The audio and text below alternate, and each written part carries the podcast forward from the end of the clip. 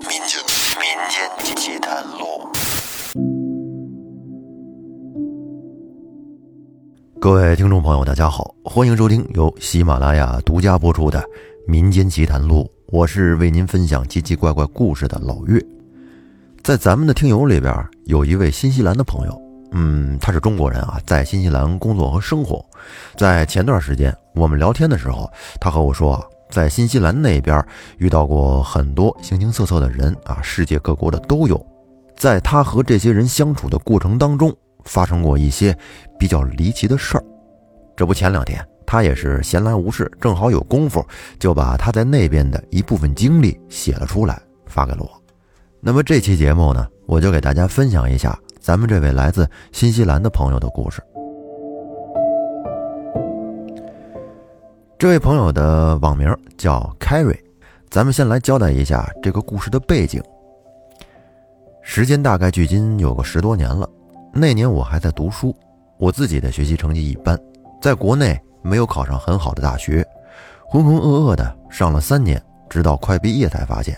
理想和现实差距实在是太远了，想找一个月薪三千的工作都很难。那时候父母还在事业单位，算是元老级的员工，而且那时候给我们这些子弟生呢，还留有几个有限的名额，托托关系或许还能进去。那工资福利在现在看来其实也还不错，但是我当时毕竟是年轻人嘛，初生牛犊不怕虎。心比天高，总觉得自己的志不在此，于是就央求着家人多给次机会，要出国留学。我的家里面其实也就是一般家庭，在对比了各个留学热门国家之后，经过一番综合考虑，最后选择了新西兰。于是我也就在两千年初走出了国门，来到了新西兰。说起新西兰啊。也算是一个英联邦国家，而且大家公认的是好山好水好地方。按这几年的说法，它还算是五眼联盟的成员国。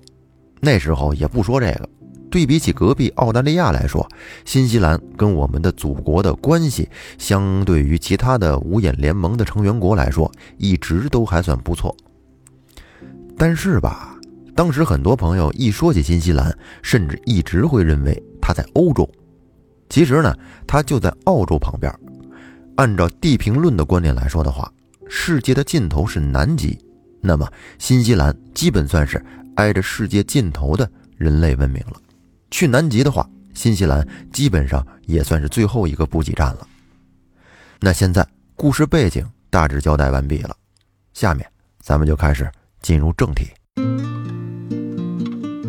大家印象中的新西兰是好山好水好风光。当然，这也绝不是吹牛。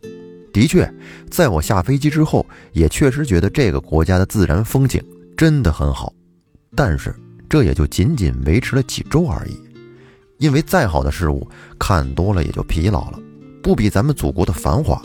这边华人常说的一句话就是：“新西兰好山好水好寂寞。”对于当时血气方刚的我来说，英语也就是将将四级的水平。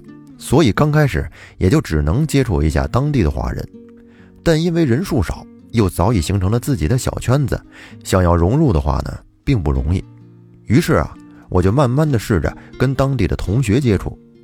虽然我当时语言不好，但是好在跟大家都是差不多的年纪，又加上我自己脸皮厚，也就慢慢的结交了几个当地的朋友。当地不比国内啊，各种丰富多彩的夜生活。商家呢，在下午五点之后也就全部关门了。但是对于全世界的年轻人来说，夜生活那绝对是必不可少的一部分。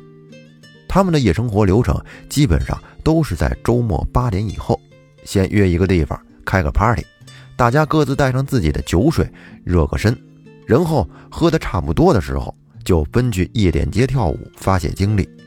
当然，对于年轻人来说，最主要的目的。还是能在夜店里寻找彼此愿意相伴度过漫漫长夜的临时拍档。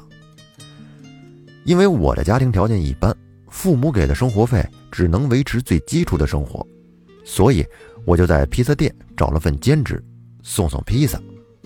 作为华人呢，因为我工作比较勤奋，于是，在做了小半年之后，老板就提升我做了副店长。说是副店长，但不像咱国内有什么权利之类的，主要就是负责晚上关门结单之类。而且呢，很多在店里打工的都是当地的高中生，我年纪算是比较大的。老板可能是觉得我比较可靠吧，于是呢，我在那儿也结交了一帮当地的高中生朋友。那天。店里一个平时比较聊得来的朋友邀请我周末去参加他的 party，我当时正好也没班，也没啥安排，于是就同意了。也就是因为这个 party，才刷新了我对一些事情的认知，甚至是对世界的认知。到了那天，跟往常一样，我去超市先买了一打啤酒，然后就去了这个高中生的 party。去了之后呢？大家在一块儿相互闲聊、喝酒、吹牛。虽然当时语言能力因为平时打工的原因上升了一大截，但是当他们聊到他们小时候看的什么电影啊、动画片啊、平时读的小说啊什么的，这我就完全不知道了。于是呢，便只有坐在旁边听的份儿。而这时候，有一个看起来像是东南亚那边的哥们儿，拿了瓶洋酒走了进来。他看起来个子不高，但是肤色比较深，长相属于放在人堆里都找不到的那种平常到不能再平常的长相。他走进来，大家相互问候了一下，就坐在了我的旁边。也许是因为大家都是亚洲人吧，又或者恰巧是因为我旁边刚好有空位的原因。他坐下以后，拿起啤酒跟我碰了一下，然后呢？就冒出了一句标准的中文说：“哥们儿，你是华人吧？我叫艾伦。”我愣了一下，说：“对，我是华人，我叫艾利克斯。你是哪里的？”我算是华裔，我爸爸是华裔，我妈妈是菲律宾的。我会讲中文，从小在菲律宾长大，但是我不会写，也不会读。高中的时候跟着父母来这边的。然后我就问他：“那你是做什么的？”我大学毕业没多久，没想好要做什么，现在在农场打打工。我跟山姆认识，他之前也去过我农场打过暑期工。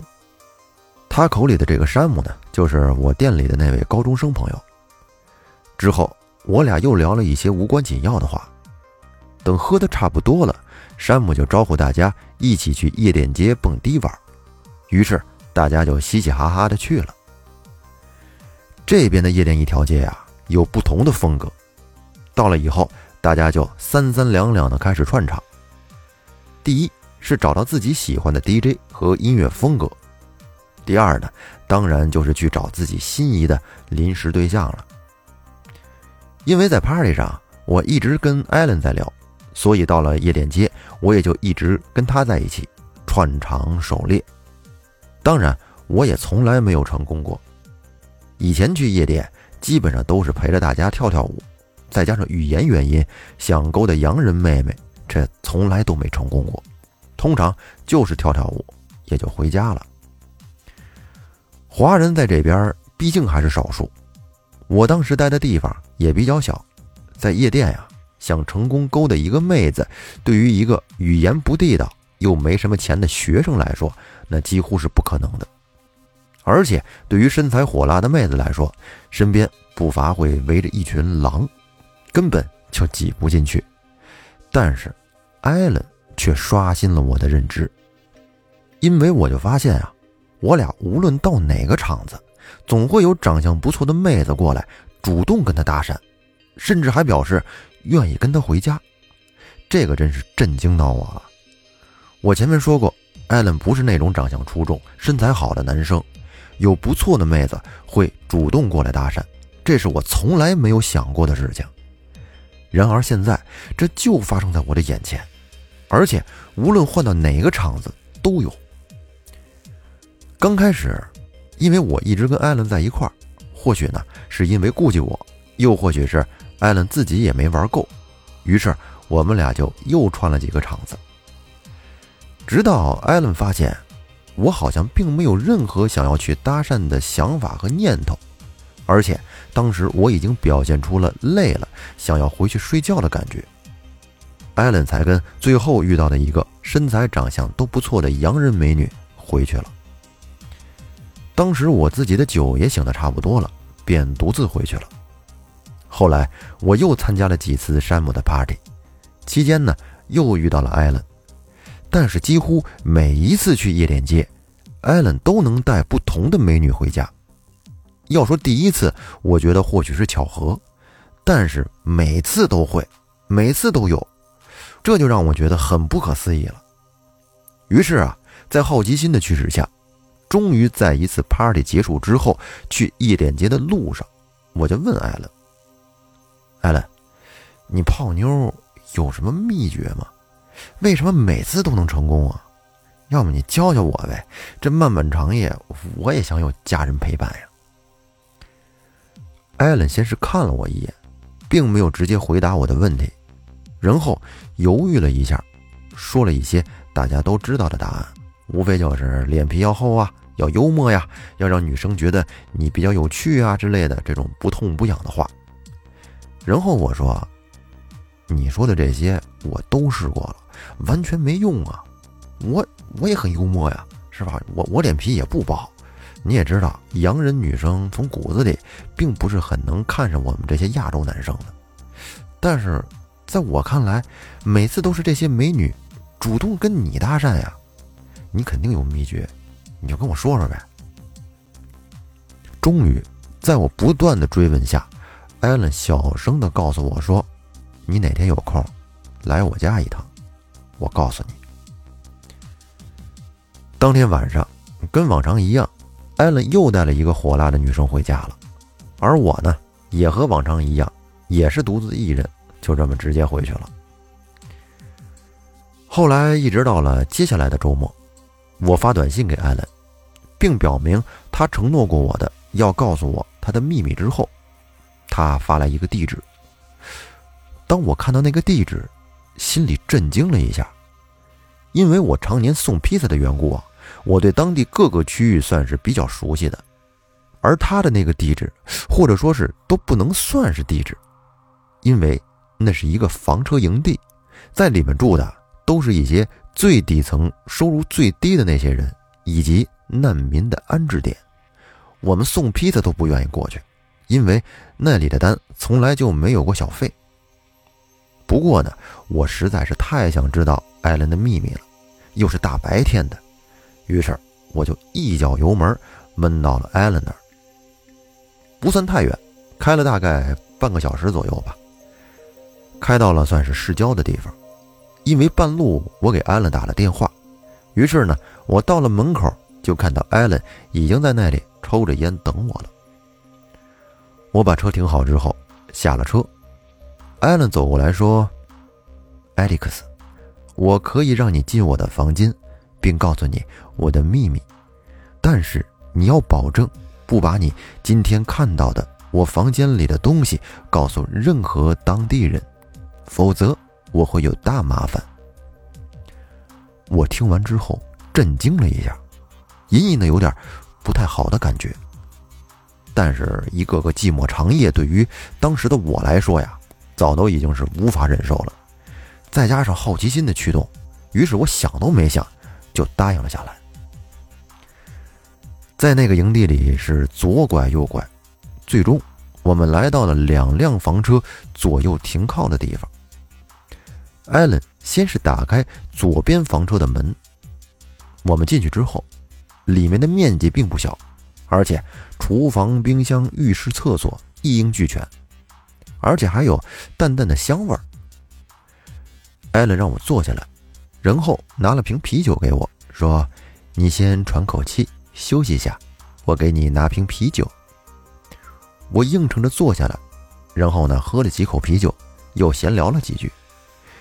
这时，艾伦说道：“我的秘密就在旁边的房车，但是你得保证，你不能将你见到的告诉任何这里的人。”否则，真的会有大麻烦。我看着艾伦严肃的样子，便不加思索地回答道：“没问题。大家听到这儿啊，您是不是已经觉得这期可赚大了？听到的是个秘密啊，不让告诉他们当地任何人的秘密。不过呢，咱们这个听友啊，也确实没有违背他的诺言，是吧？把故事分享给了我，哎，然后呢，又通过我再分享给咱们全国的听众朋友啊。咱们国家不是他们新西兰当地，是吧？这没事儿。于是呢，艾伦就带着我走向了另外的一辆房车。因为艾伦已经大学毕业了，而且他不想跟父母住，于是才从家里搬了出来。因为这儿的租金比较便宜。又离他打工的农场比较近，于是才一个人住在了这儿。当离那辆车门大概有一两米的时候，艾伦让我先等一下，然后呢，他自己走到了门口，先是敲了敲门，然后又做了几个我完全看不懂的动作。艾伦转过头招呼我说：“你过来吧。”还有，你记着。里面看到的任何东西，切记不要动，也不要碰。已经到这时候了，我想都没想就答应了。我说：“嗯，这里面有人吗？那那我该怎么称呼他呀？”因为艾伦之前是先敲了敲门，所以我认为这里面应该是有人住，于是便礼貌的问了一下艾伦。艾伦说：“有也没有。”你进来就知道了。于是呢，艾伦摸出了钥匙，打开了门。跟想象的不太一样啊！映入我眼帘的，并不是房间，而是一块算是门帘的上面印着一些我看不懂图案的布。艾伦说：“我先进去，你进来以后别让门帘开太久，顺便把门带上。”于是，艾伦就快速的掀开门帘，然后一个闪身就消失在了门帘后面。于是我跟着他，也快速的走了进去，并快速的带上了门。当时映入我眼帘的门帘后面的一切，也许会一辈子都深深的刻在我的脑海里。那是一个类似于佛堂的房间。可上面供奉的并不是我之前所见过的佛像，而是一个用红布完全包起来的不知道是什么的东西，形状也看不出来。前面呢有张长长的类似供桌的地方，密密麻麻的摆满了许许多多的瓶子，里面也不知道泡了些什么。房间里并没有隔壁房间那种时常通风的感觉。空气里隐隐的弥漫着一种说不出来的味道，但是并不会让人过于反感。不过隐隐的能感觉到丝丝的凉气，甚至我能感觉到自己的鸡皮疙瘩已经起来了。这时，艾伦指了指桌子上的这些瓶瓶罐罐，说道：“这些就是我的秘密。”我惊讶地说：“这些？”这是什么呀？这是我没法给你形容，这可以说算是我的法器吧。当时我说：“哟，你还懂这些呀？看不出来呀，哥们儿，行啊。”艾伦说：“这个世界上有很多东西，并不是一般人能想象得到的。”说着，艾伦就脱去了他的上衣。然后我一眼看去，只见他上身全都是一些我完全看不懂的图形和图案。用你理解的话来说，我会在每次去聚会的时候，在我身上做一个法阵。这个法阵主要是能增加我的魅力，但是我需要供奉上面的这个你们说的灵。艾伦用眼神看了一眼那一团。用红布包裹的东西，我问道：“说，这这是桃花阵吗？”“对，类似吧。我不太清楚你们怎么说。你如果也想像我一样，每次都能俘获女生的话，我也可以帮你弄一个。但是你得跟我一样，纹很多护身的法阵在你身上，否则可能会伤害到你。你愿意吗？”当时的我啊，已经震惊到蒙圈的程度了，因为他说的这些，我感觉也就在林振英的电影里边能见到过类似的东西。但是当他实实在在的就出现在现实中我的眼前的时候，我脑子里已经除了震惊，甚至都有些害怕了。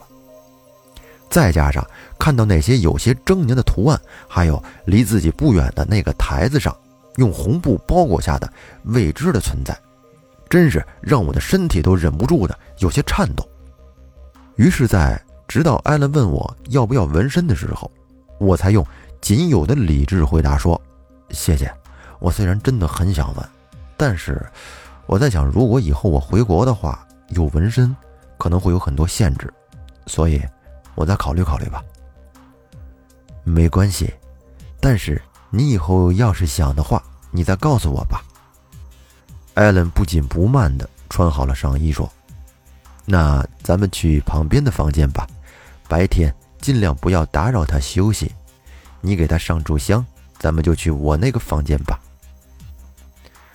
艾伦顺手拿起了香，然后嘴里边默默的念叨了几句类似咒语之类的呢喃，然后呢就把香递给了我。我接过香来，弯了弯腰，就把香插进了香炉里，跟着艾伦就出来了。出来以后，艾伦小心翼翼的锁好门，又检查了下窗户，直到来到外面。我猛地吸了几口空气，才觉得好像回到了现实世界中。刚刚的那一切，那辆房车，明明就在眼前，可是又是那么的不真实。我俩回到了另一个房间。回去后，我又问了艾伦一些问题，因为时间有些久了，我也记不太清楚接下来的聊天内容。我只记得艾伦告诉我说，这些是菲律宾那边。比较灵的一些巫术，他家里有爷爷辈的懂这个，在他来这边之前就给他纹了这些图案，并且呢，他从小就多多少少的接触并且修习到了一些门道，比如有增加财运的，有预知未来的，有增加官运的这些。但是因为他当时还小，仅仅学习到了增加个人魅力的相对比较简单又比较实用的法术。因为他长相很普通，而小时候又比较瘦弱，增加个人魅力可以帮助他在学校不被人欺负。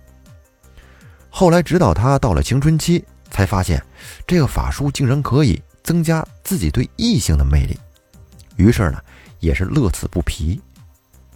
但是后来发现，用的频繁的话，不光自己的身体会吃不消，而且会影响他其他方面的运势。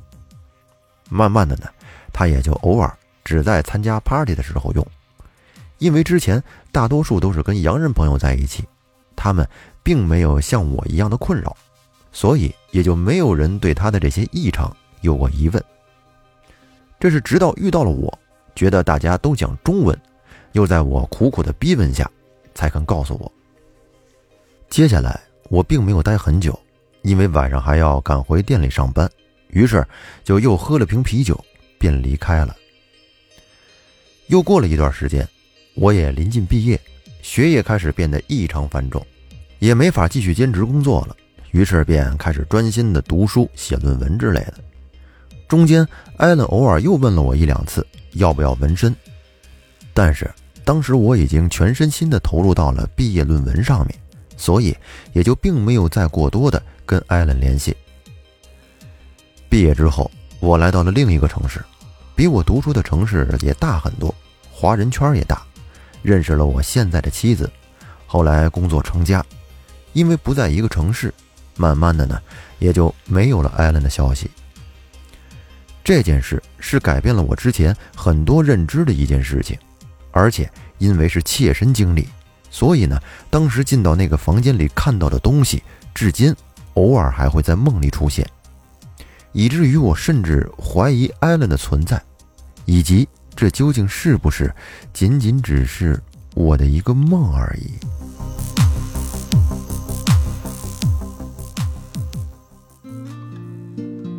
好，朋友们，咱们这个听友的这个故事说到这儿呢，就告一段落了。他后来还和我说呀，说艾伦的这个法术啊，其实它并不会一直有效，而是仅仅会存在一定的时间。按照游戏里的说法呢，就好像是临时的挂了一个 buff，所以呢，他通常会在第二天早上，在这个术失效之前就跟那个女生分开了。也许是因为他时常用这个术的原因吧，他的财运和事业运并不是很好，所以呢，他一直在农场做工，而且住的地方也比较差劲。